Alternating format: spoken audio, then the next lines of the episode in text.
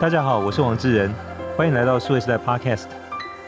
疫情已经经过两年多的时间，其实对全世界许多的企业，包含在台湾的这些公司也是一样，其实都经历了许多的努力跟转变。这里面包含像数位转型。那接下来就是说，在数位转型之后的下一步该往哪里去？有哪些新的工具服务能够帮助他们更上一层楼？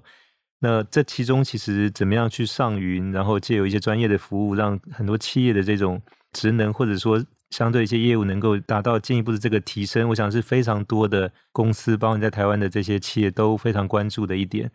那很高兴我们在这一期节目当中，我们请到的是这方面的专家。目前是微软大中华区副总裁兼市场营销及营运总经理康荣到我们节目现场来。荣你好，你好。荣其实在微软有多年的这个服务的经验，而且在微软的不同的业务跟不同的地区都有历练过。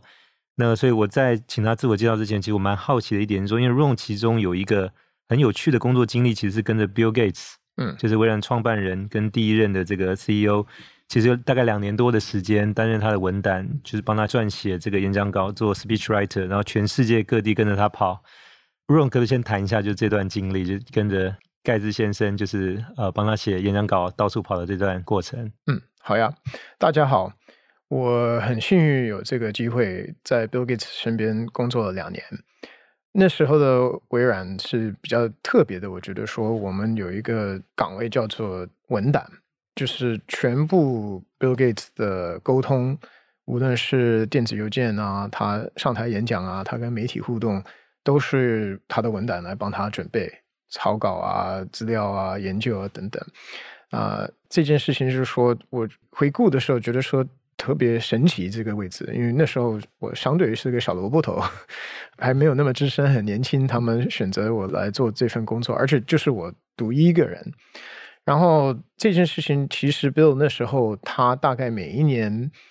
演讲平均的次数有至少两百二十到两百五十次，所以基本上是每一个工作日都会有一次的对外的演讲。所以这个第一是非常忙忙碌的一个一份工作，但是第二它是非常好的机会，因为可以看到全公司的。高层的这些主管的在谈策略方向，我们在市场上怎么更好服务客户？我们怎么跟竞争对手去 PK？然后你说各式各样的我们不同的机会，就是跟全世界不同的国家的员工一起互动、一起协作，我觉得说是一个很棒的一种经验。那当然，在他身边也学习到很多东西。我觉得说，常常有人问我说：“你认为说 Bill Gates 他是不是一个天才？”我说。我不知道他是不是天才，但是他有一些比较独特的能力，比如说他是应该是我认识吸收新的信息速度最快的、最广的一个人。我举个例子，那时候 Bill Gates 还是他主要的工作是在微软嘛，但是他的那个基金会那个 Foundation 已经存在了，然后他拼命在学习。我看他，比如说讲这种不同的病毒，像疟疾。他非常专业啊！我就问他，我说：“Bill，你又不是科学家或者医疗或医师，你为什么对这种病毒这么有深度的理解？”他就解释说他怎么学习。他说：“首先，他请了他的 Foundation 的那些博士，他问他们说，全世界这个疟疾最懂的专家几位是谁？他们说：嗯，大概是这三位吧。然后他们就看说：嗯，这个人离西雅图很近。”他就说：“那我们给他打个电话，立刻打电话。”然后他就说：“打电话说，嗯，我是 Bill Gates，我想跟你学习。”那个人刚开始还不相信呢，以为是诈骗。对呀、啊，因为 真的是被诈骗嘛？对，你收到这个电话，你也不会相信啊。可后来说服他说我真的是 Bill 的时候，他说：“那我可以怎么帮助您呢？”Bill 就说：“我们可不可以花个两个小时，你来给我规划一下，说现在在医疗研究这些最新的信息是什么？”然后他就规划出来了。然后结束的时候，Bill 就说：“好，那除了这个是对我大局很有帮助，可不可以寄过来？就是说，您认为在医疗的行业的这些最专业的报告，比如说十篇的最有影响力的文章是什么？”那个人就寄过来了。Bill 就让他的这个 Foundation 的博士帮他去找，不但这个十个文章，医疗行业的他们的专业文章，它里面每一个你要做科学的研究的话，它全部之前的那些资料跟研究，你都必须需要指出来是什么。Bill 就跟他的那些博士说：“你这些资料里面的每一个别的文章都帮我找出来，然后那些文章的基础的文章也帮我找出来。”我说：“Bill，这样子找下去一定是好几万页吧？”他说：“七万页的资料。”然后我说：“嗯，那时候我已经认识他两年了嘛。”我说：“你大概是晚上还有周末自己有空间的时候去阅读吧？”他说：“对。”我说：“你花了多久？”他说：“差不多一个多月就把它读完了。”然后你要理解 Bill 的个性，他不是只是随便看看，然后看不懂了就算了。他是每一个文章上面都会写笔记的，他不懂的东西他会画出来，然后会去问他那些博士说：“这个我没听懂是什么意思？解释给我听。”反正 Bill 是我觉得说吸收新信息速度最快的人，而且他对无论是什么话题，他的深度跟广度同时都非常非常比。一般人超越很多，所以 Bill 当然他嗯，可以说他不是一个特别谦虚的人，他就跟我讲了一个，他说过了差不多三个月后，他去了一个就是国际级的这种疟疾的这个大会，就碰到这个第一个专家了，然后那个人就很大吃一惊，说啊、你怎么会三个月前打电话是完全是小白，你现在可以跟我们国际级的专家来交流。对不对？这其实真的就是 Bill Gates，我只是说他很厉害的地方。然后我只是说再加一句，他对每一种领域、每一种行业、每一种话题，他都很好奇，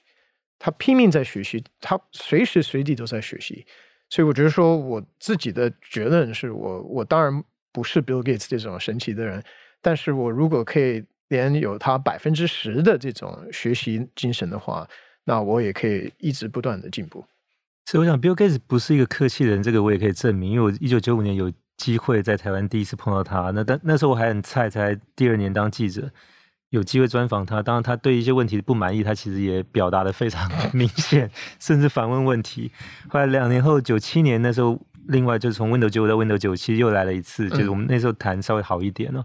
那零八年的时候，其实他刚退休，然后去参加北京奥运的开幕式，八月八号，那八月十二号在香港的港大。他跟当时的港大校长叫徐立之有一个对谈，那当时我也受邀有去参加现场的那个，所以我想这些年其实虽然说他的身份有变化，但他对这种所谓新知的探索的这种兴趣跟动力一直没有变哦。那当然就是说可能对人不太客气，这个大概也还没有太多的变化。这个我觉得比较难说了。我我倒是觉得说 Bill Gates 过去这几年他也面临很多挑战，我相信其实他。对待人跟沟通的方式也会有一些调整吧。是，但 Ron 肯定是一个客气的人，因为就是说你的学经历其实蛮杰出的，就是呃大学在哈佛，然后研究所在 Stanford 拿 MBA，就说那在微软其实也很长的这个时间，那包含是说从美国后来到像法国、日本，到近年在大中华区，其实有很多的这些历练哦。嗯，那也经历了微软有三任的 CEO，从 Bill Gates 到 Steve Ballmer 到一四年这个 Satya Nadella。嗯。那特别，我想一开始我们节目谈到是说，在这个数位转型的过程，我想其实微软本身就是一个很好的例子，因为在一四年之前，其实还是主要像 Windows Office 这些我们过去比较认识的，像 PC 跟 Server 上的这些软体应用为主哦。但一四年之后，其实在整个云端的发展其实非常的快，而且现在几乎整个公司就转型过来了。那所以说有一个这样的一个前提的经验，那现在就是说把这些经验可能更多去服务你的客户，其实也很有说服力哦。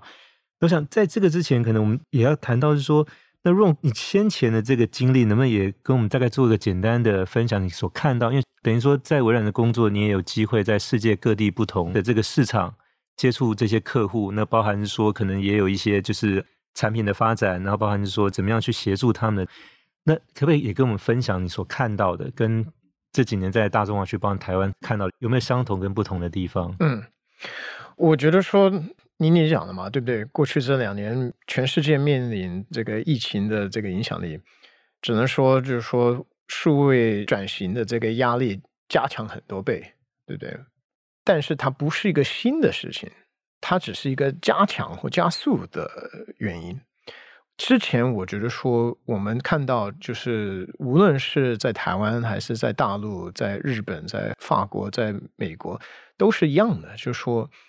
现在无论是哪一种行业的客户，他们都想要拼命数位转型。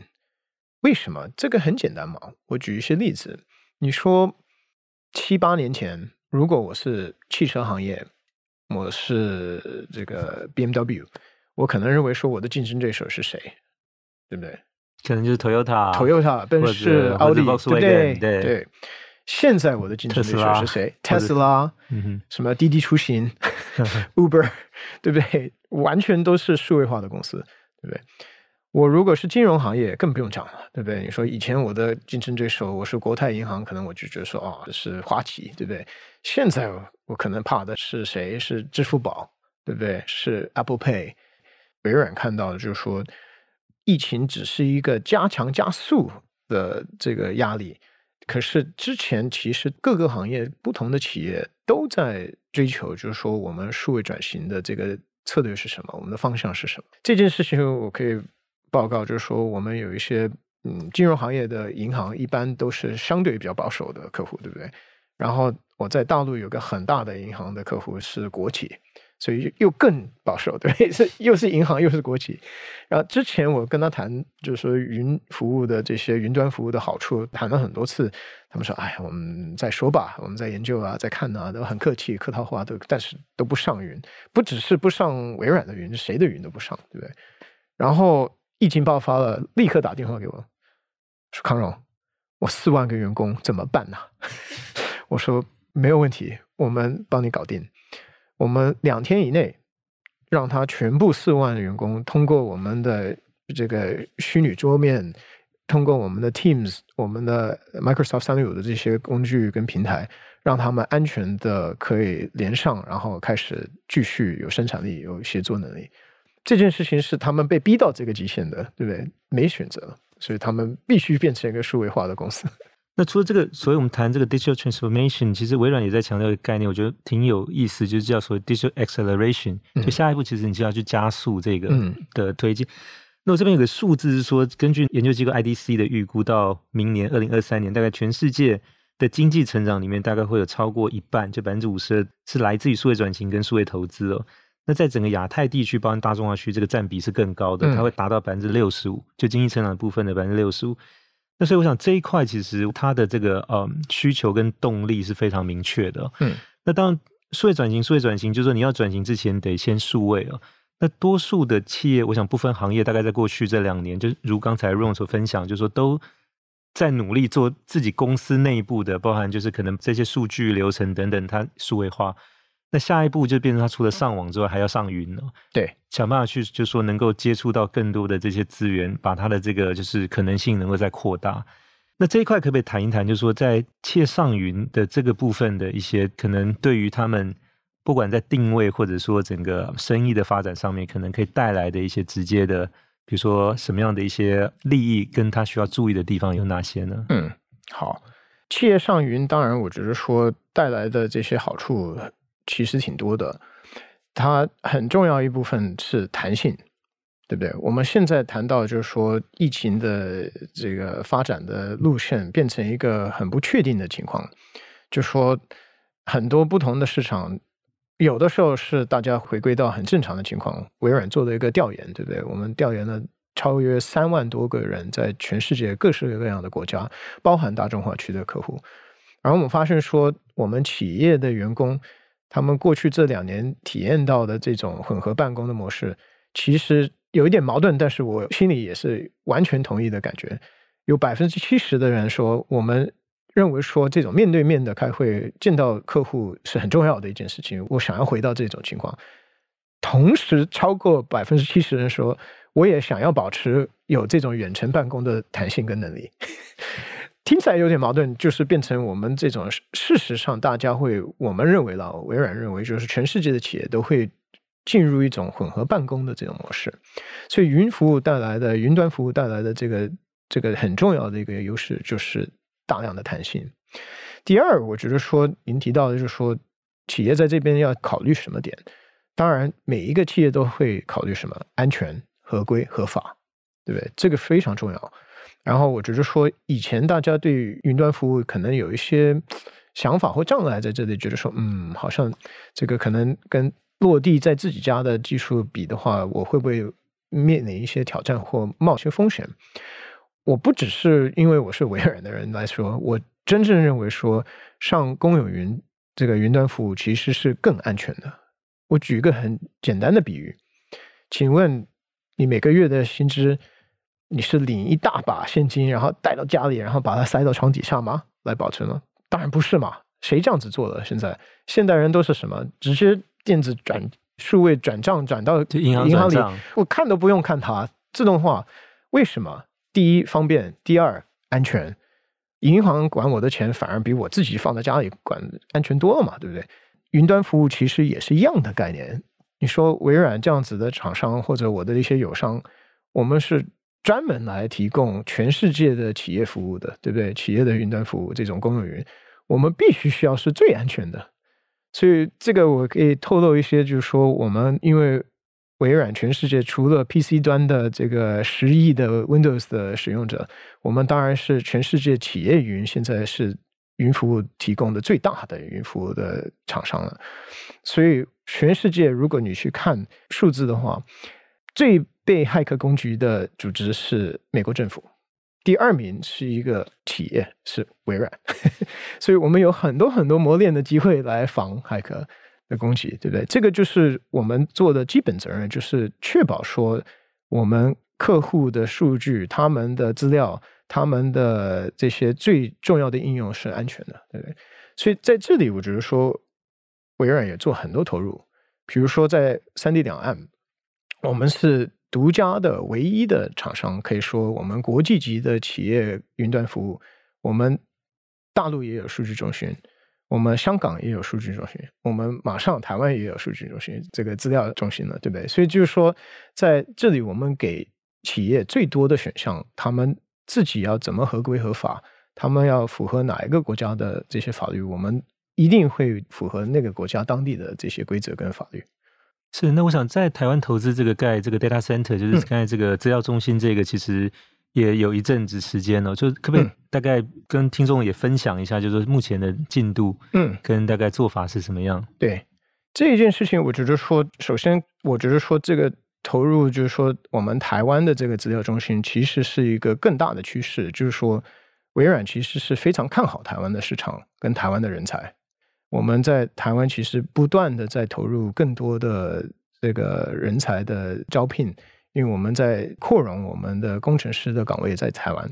这件事情就是说，表示说我们想要给更多的客户，不只是台湾市场的客户，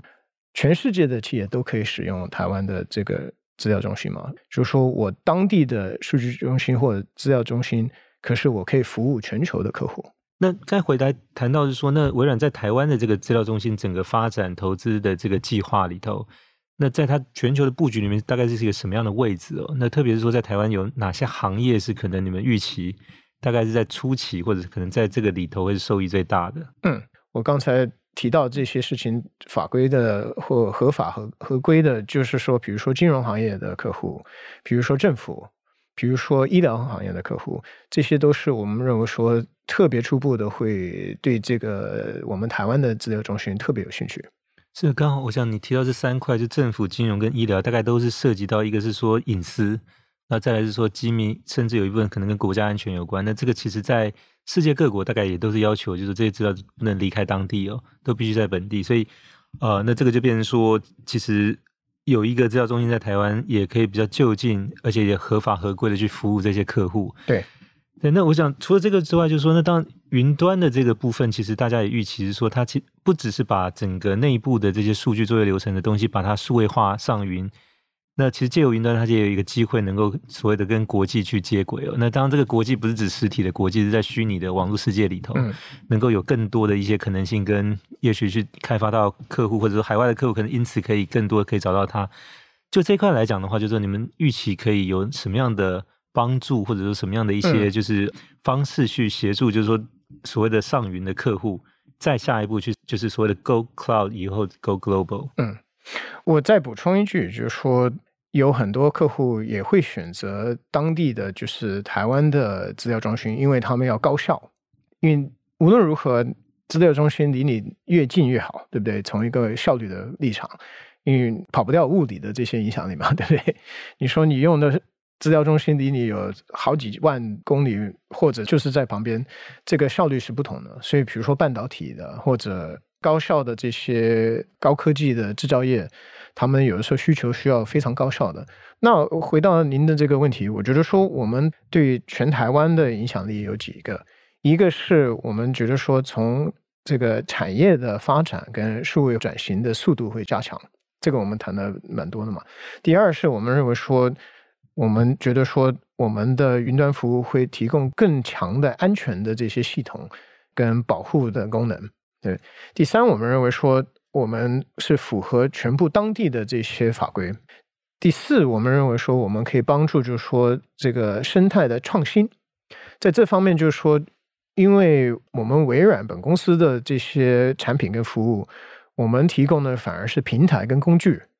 但是各个行业的各个产业的这些企业，他们会去做他们的行业以内的这些创新，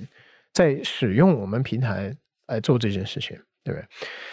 那第五，我觉得很重要的是，我们会协助他们在可持续发展这一方面。现在大家都在谈什么绿能源啊，这个排碳的事情啊等等，在这方面，微软做了很大的投入。我们有出一个承诺，就是说，我们二零二五年，我们全世界的资料中心都会百分之百用绿能源。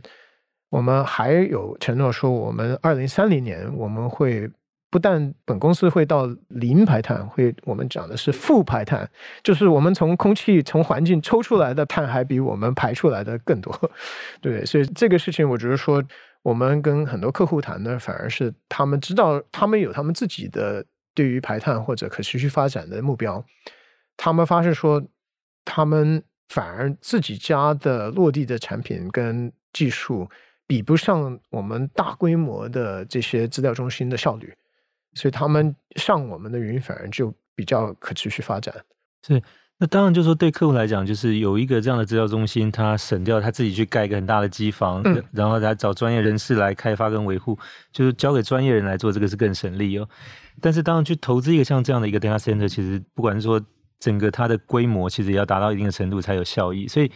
这一块其实当然，因为整个资料中心它的用电跟用人这两个部分其实都蛮庞大的。那当然。刚才其实 Ron 也介绍是说，其实微软要做到所谓的零碳排的这个，就是或者说应该是讲碳中和的这个，那怎么做到？因为其实台湾目前其实也还是属于比较绿能紧张的一个情况，然后资料中心又是相对耗电比较庞大的一个单位，所以这个部分你们过去的经验是怎么来操作？嗯，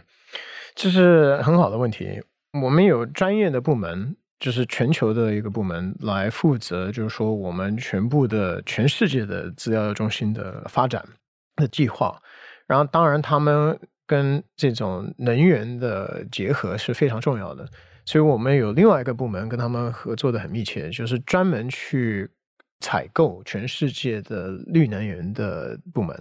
所以在这方面，其实。我不是专家，因为我并不是日常来负责这件事情。我倒是跟他们谈过这件事情，因为我们大中华区当然有许多个资料中心了，对不对？所以在这方面，就是说我只能说他们是挺专业的。然后他们很多事情，他们都会计划好，就是很多很多未来好几年前就已经开始把这些合约啊谈判都设定了。那人才方面呢？就像这样的一个 data center 的整个。新建包含后面的运营，就它所需要大概多少人投入？那包含是说，可能台湾现在有足够这样的人才能够供应吗？嗯，所以微软在这方面就是说，我们永远会考虑不只是本公司的人才的需求，我们会考虑到我们的合作伙伴生态的需求。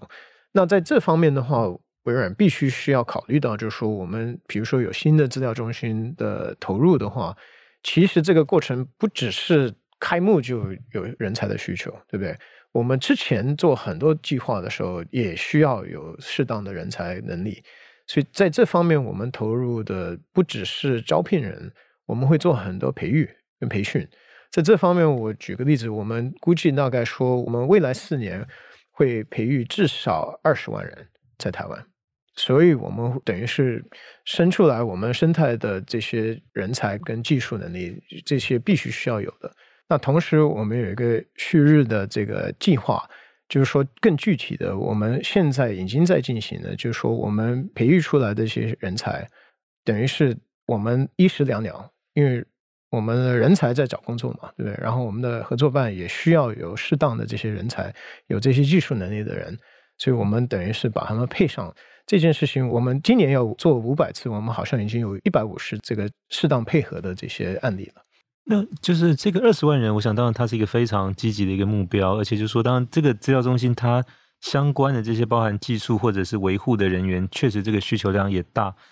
那这样的一个投资跟后面的这个运营，就是说可能应该不是只针对台湾这个点，就是，所以我想请教是说，那在台湾这边的整个资料中心的这个规划，后续就是有没有更多是想到，比如可能在东北亚或者在东南亚，就台湾这个资料中心有一个更积极的一个位置或者角色。在整个微软的定位里头，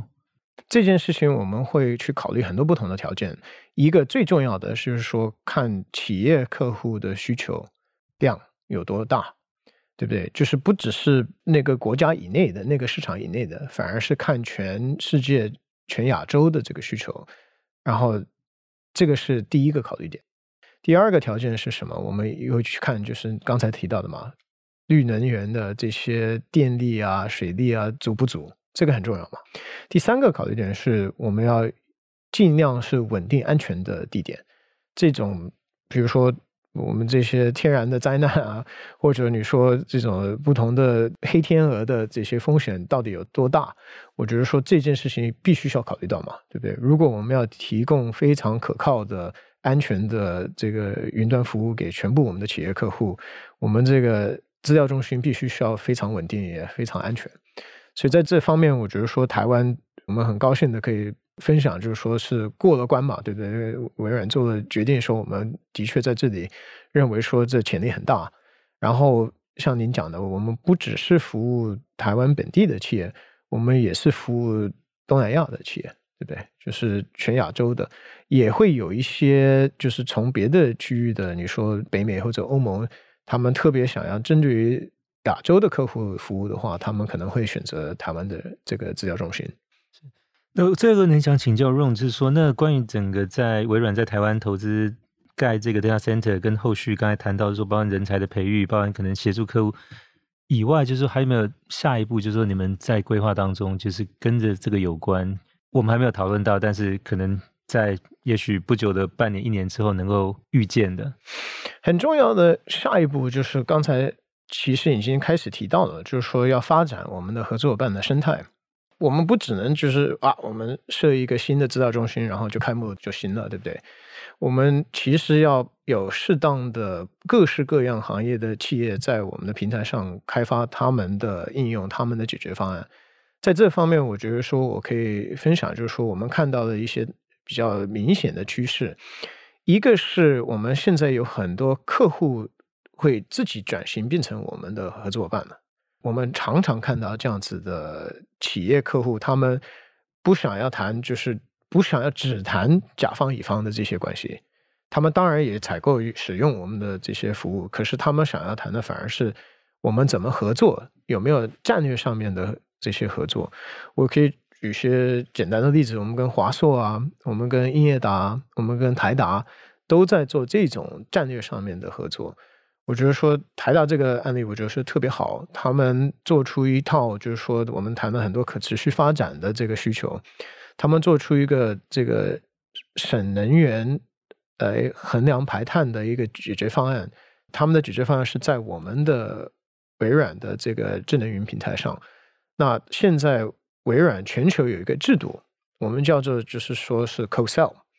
什么意思？我记得说，我几年前跟台大在谈这件事情的时候，我说，诶，我说你们有一些不错的这些解决方案，要不要上我们的云平台？我们有个好处就是说，除了当然我们提供全球的这个相容的平台，